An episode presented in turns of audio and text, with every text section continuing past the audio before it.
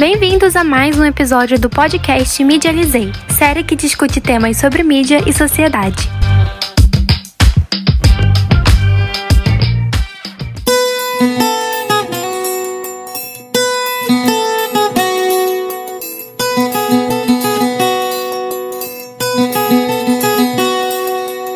Olá, pessoal! Nesse episódio do podcast Medializei, eu, Amanda Carvalho e mais três colegas, Ana Beatriz Peixoto, Fernanda Cisneiros e Maria Eduarda Leite, todas estudantes de jornalismo da Universidade Federal de Pernambuco, iremos debater sobre o filme brasileiro O Alto da Compadecida. O título do episódio de hoje, Não Sei, Só Sei Que Foi Assim, faz referência a uma das falas mais marcantes do longa que, devido à sua importância enquanto produto cultural, nos faz refletir sobre representações e estereótipos do sertanejo.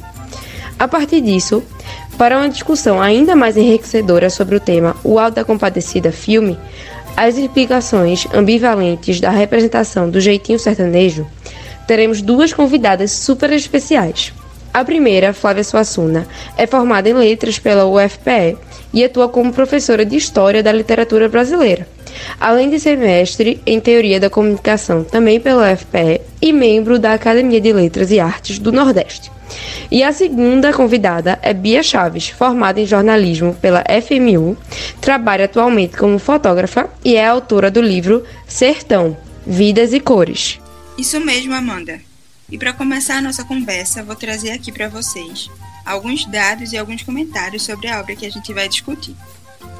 O filme O Alto da Compadecida foi lançado em 10 de setembro dos anos 2000, depois de ter sido adaptado da peça de mesmo nome, que foi escrita por Ariano Suassuna em 1955. Antes de virar um filme, a peça chegou a ser uma minissérie de quatro episódios, com a duração de aproximadamente 40 minutos cada um. E ela fez tanto sucesso que os diretores decidiram transformar a peça em um filme. Para trazer essa adaptação, para fazer essa adaptação cinematográfica, foi levado em conta também outras obras do autor, como por exemplo O Santo e a Porca e Torturas de um Coração. Esse filme ele foi muito bem recebido, inclusive pela crítica, tanto é que recebeu diversos prêmios no Brasil e no exterior, além de ter sido a maior bilheteria brasileira dos anos 2000 e de ser considerado por muitos o melhor filme brasileiro de todos os tempos o que mostra o quanto o público se identificou com o filme e o quanto ele fez sucesso. Sim, Bia, exatamente. E veja, anos 2000, é, essa curiosidade é bem interessante, né? Porque a gente conhece, muita gente conhece o filme, mas não conhece a minissérie. E mesmo que a repercussão da, da primeira produção tenha sido super relevante, a gente vê que nesse caso, o produto cinematográfico, que é o filme no caso, conseguiu ser mais atemporal, né, na mente do público, na memória coletiva. Fora que não é recente esse feito de adaptações e derivações que, que os produtos da televisão são alvos. É, ainda sobre a produção, outra curiosidade bem interessante é que Guel Arraes, que é o diretor televisivo da Globo desde 81, decidiu procurar Ariano, pessoalmente, para fazer a proposta da adaptação. E quando ele foi entrevistado por Pedro Bial, Gal disse inclusive que eles nunca tiveram um relacionamento muito íntimo, mas que eles já chegaram a ser vizinhos quando eles eram mais jovens. E pela admiração que ele tinha por Ariano, ele não deixou né, que a oportunidade passasse. Então, é desse contexto aí que o, que o filme do Altered vem, em nome da produtora Globo Filmes, que também já lançou outros clássicos com temáticas bem parecidas, né? A gente tem Dois Filhos de Francisco, por exemplo, que é de 2005, e até o mais recente, Bacurau, de 2019. Filmes que foram bem premiados e bem recepcionados, né?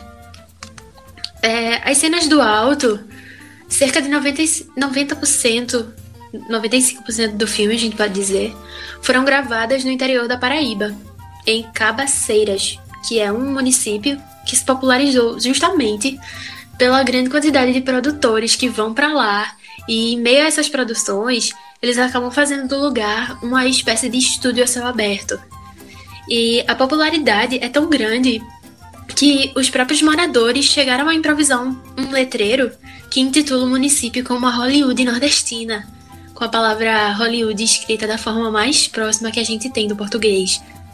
De um jeito bem nosso, né? E nesse sentido aí, a gente tem um pouco do enredo com o roteiro de Adriana Falcão, João Falcão e do próprio Arraiz, que se passa também na Paraíba, mas em outro município, dessa vez Taperoá, que é onde os protagonistas, João Grilo e Chicó, que são interpretados por Matheus Naterguela e Celton Mello, respectivamente, vivem, né? Então a gente tem aí um, um enredo que mostra uma cadeia interminável de artimanhas e de estratégias motivadas pelos protagonistas, né? Com o intuito de se sobressair e de sobreviver à subalternização do homem sertanejo, né? Subalternização da qual o homem sertanejo é alvo. Isso em vários aspectos, né? Frente ao trabalho, frente ao amor, à religiosidade, que por sinal é a temática que cerca todo o desfecho da obra, né? Trazendo inclusive um Messias negro e sertanejo.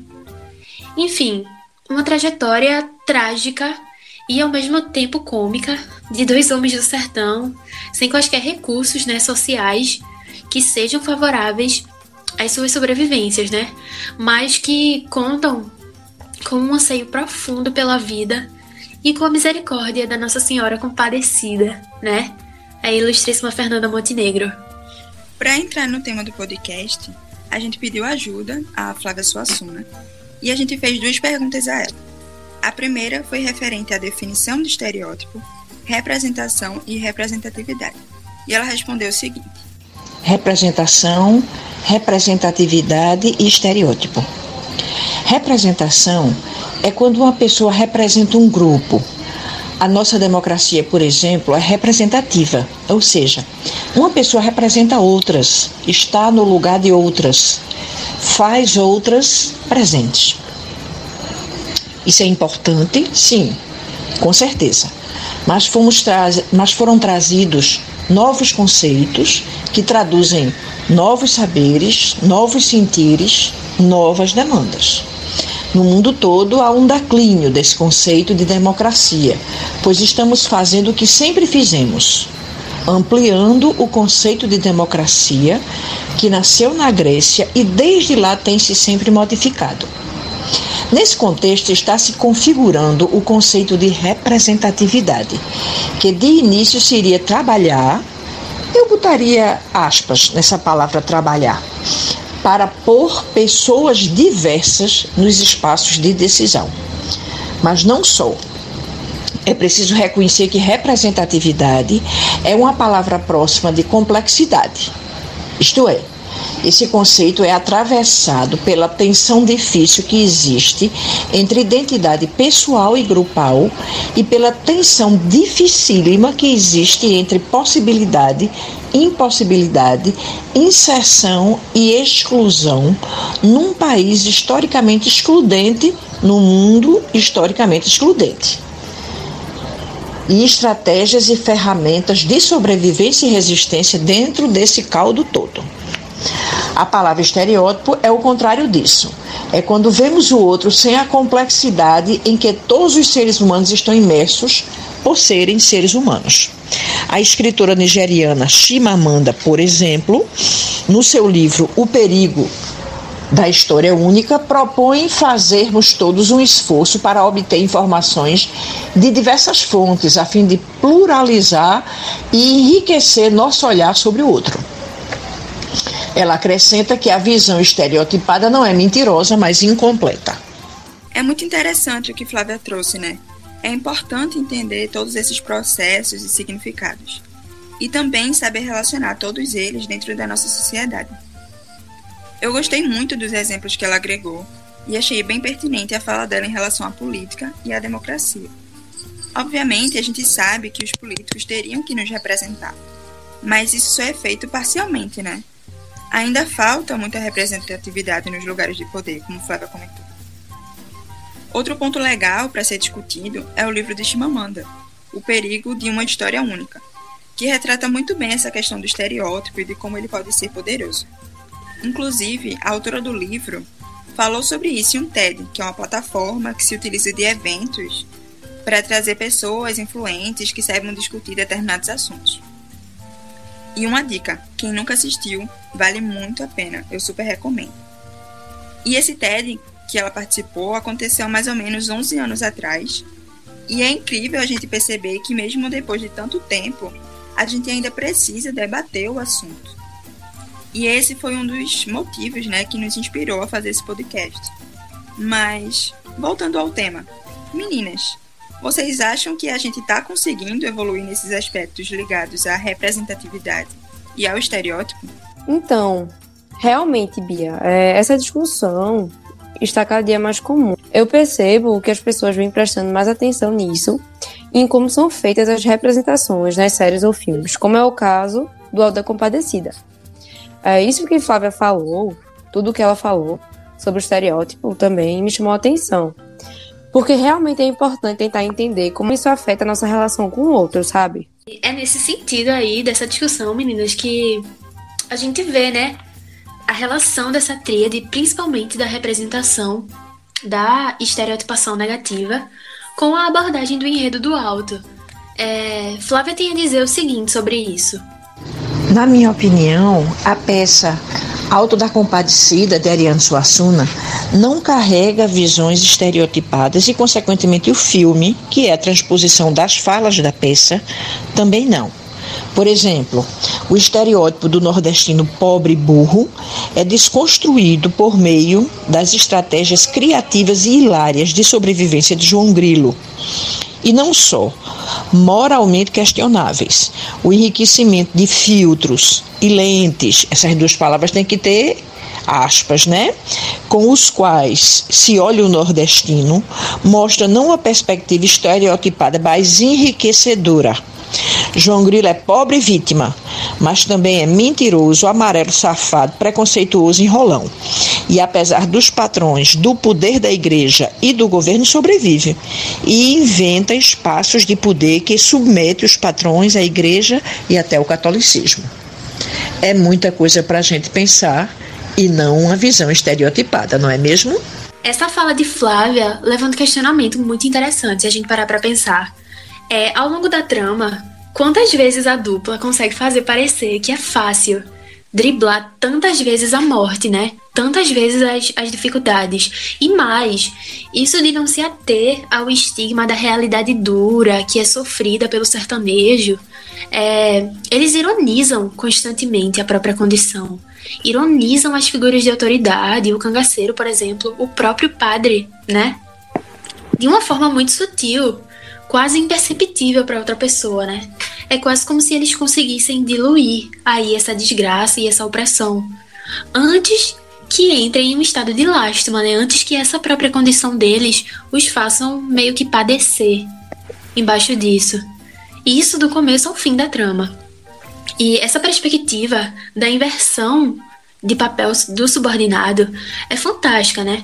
Porque a gente chega, a gente vê que chega um momento da trama que todo mundo está em busca de João Grilo e Chicó por uma razão diferente, mas que ao mesmo tempo não são razões aleatórias, porque fazem sentido dentro dessa cadeia. Se a gente olhar por dentro da cadeia de estratégias que eles arquitetam, tudo faz sentido, né? Porque tudo é para inverter, pelo menos temporariamente, essa pirâmide social. E aí, galera, é, é reparação social ou é mau caratismo mesmo? Para mim, é reparação social.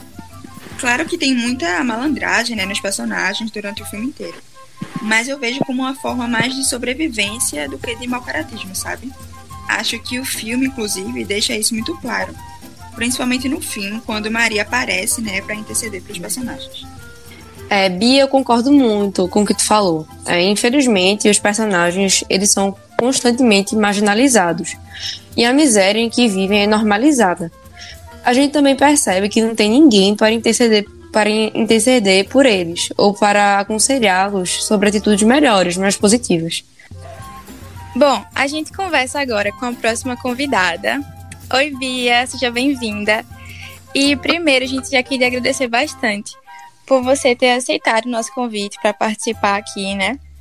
E acho que nós podemos começar com uma apresentação mais detalhada do teu livro, Sertão, Vidas e Cores. Então, fica à vontade para falar um pouco sobre ele também.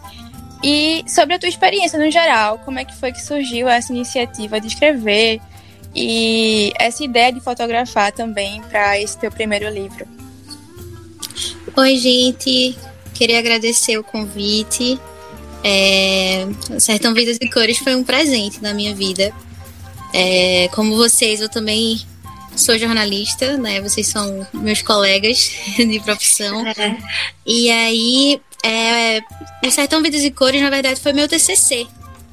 Eu fiz o meu TCC, a ideia foi falar um pouquinho sobre o, lugar onde eu me sentia bem, que era o sertão. A minha família, parte de pai toda, é do sertão do Piauí. E quando eu tô no caos de Recife ou em São Paulo, como eu tava morando, e fiz meu TCC lá, então eu queria mostrar muito essa, esse lado da gente, sabe? O lado carinhoso de ser e, e retratar o sertão não estereotipado, como a gente costuma ver, né? E acabou que foi um 10 no TCC e sem eu saber pegou o meu livro e mandou para um, uma editora chamada Chiado Books. E eles toparam a ideia e vieram falar comigo de surpresa. Assim, recebi um e-mail e fui para frente. Fiz uma vaquinha online e consegui lançar o livro esse ano. Mas foi uma surpresa, tipo, incrível para mim. E a ideia de fotografar lá e juntar jornalismo e reportagem e pessoas e sertão e, e, e tudo isso foi para poder me, me, me, sentir mais acolhida, sabe? Porque na época eu estava morando em São Paulo, é, eu sentia essa necessidade de, de afeto, essa necessidade de olho no olho. E para mim foi, foi, foi incrível, assim. E que bom que deu tudo certo, né? Com certeza. e conta um pouco mais pra gente é, sobre as suas experiências mesmo de vivência lá no sertão, lá em Vazia Queimada.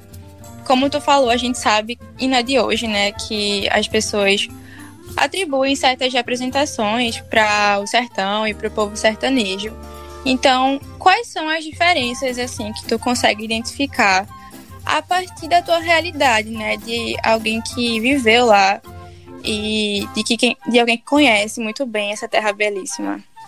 Então, é, sim, é muito estereotipado, como a gente tinha falado, mas eu consigo enxergar, Fernanda, a questão do seguinte: não é que seja a minha realidade, eu, eu sei que eu não moro lá, ok, mas eu vivo muito indo para lá, então é comum ver isso. É comum ver o sorriso no rosto, é comum ver o olho no olho, é comum é, eu receber afeto, entrar na casa das pessoas que eu nem conheço e, e, e almoçar, e, sabe? E, tipo, e trocar uma ideia legal.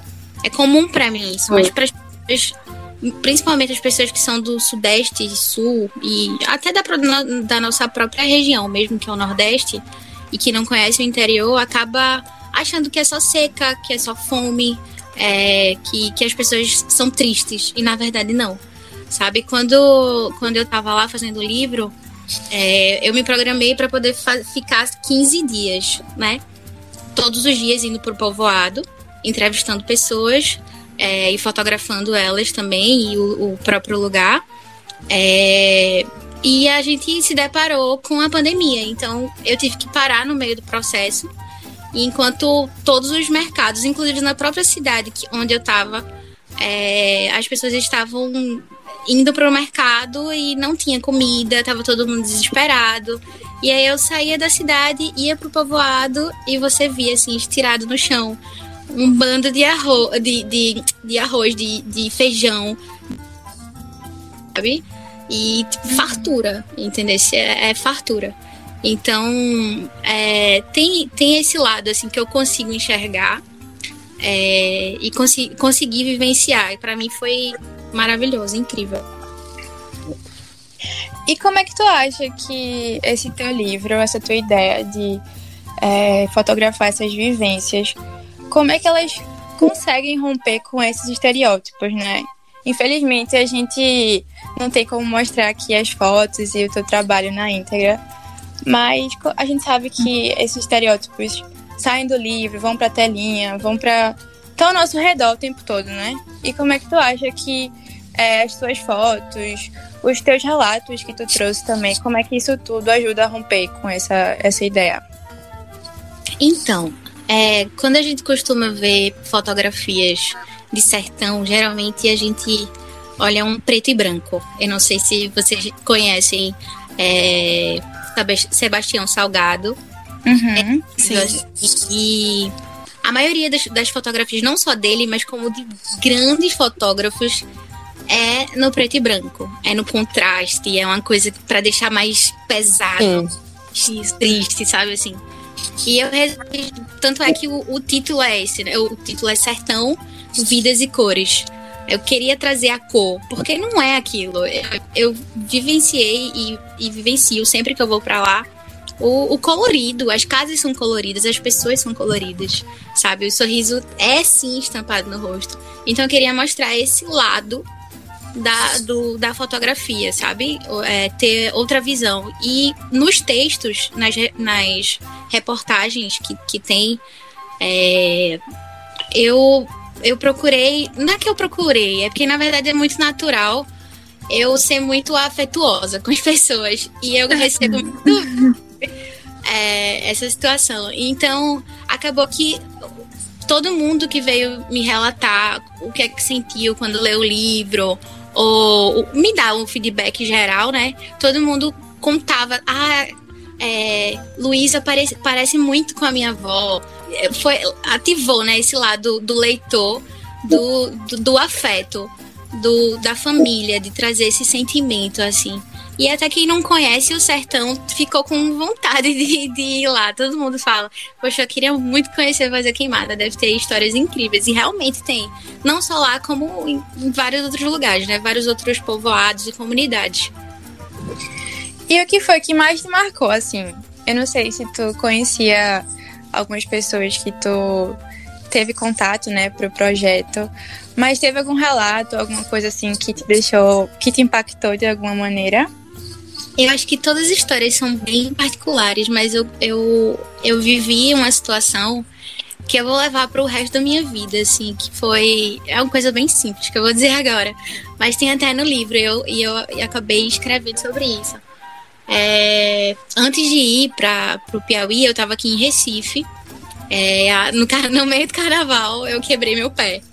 E aí acabou e engessar e tudo mais. Só que como eu ia viajar, eu acabei tendo que tirar e tipo, o processo, né, do, do, cuidado, do autocuidado não existiu. Eu só tava pensando realmente em fazer meu TCC. Quando eu cheguei lá, é, meu pé tava muito inchado, muito inchado. E enfaixado e tudo mais. Daí eu tava andando na rua, mancando, sabe? Tipo, entrei em rio, subi em van, tudo que você imaginar. E eu tava, tipo, mancando muito, mas com muito vontade de fazer o, o, aquele trabalho. E uma senhorinha tava sentada assim no, na calçada e olhou para mim e fez: Minha filha, vem cá. Aí eu fui, né?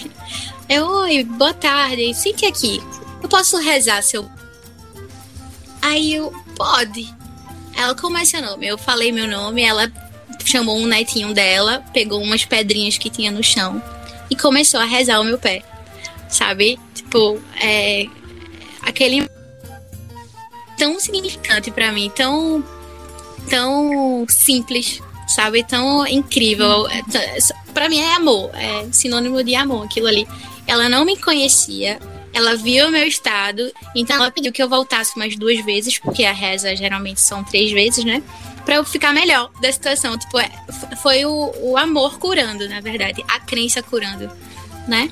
Então, para mim, eu acho que esse foi o mais extraordinário, assim. Muito bom. Ô, ô Bia, mas eu queria saber se nessa experiência que você teve, teve alguma coisa que você ressignificou ou alguma coisa nova que você passou a observar que você nunca tinha percebido antes.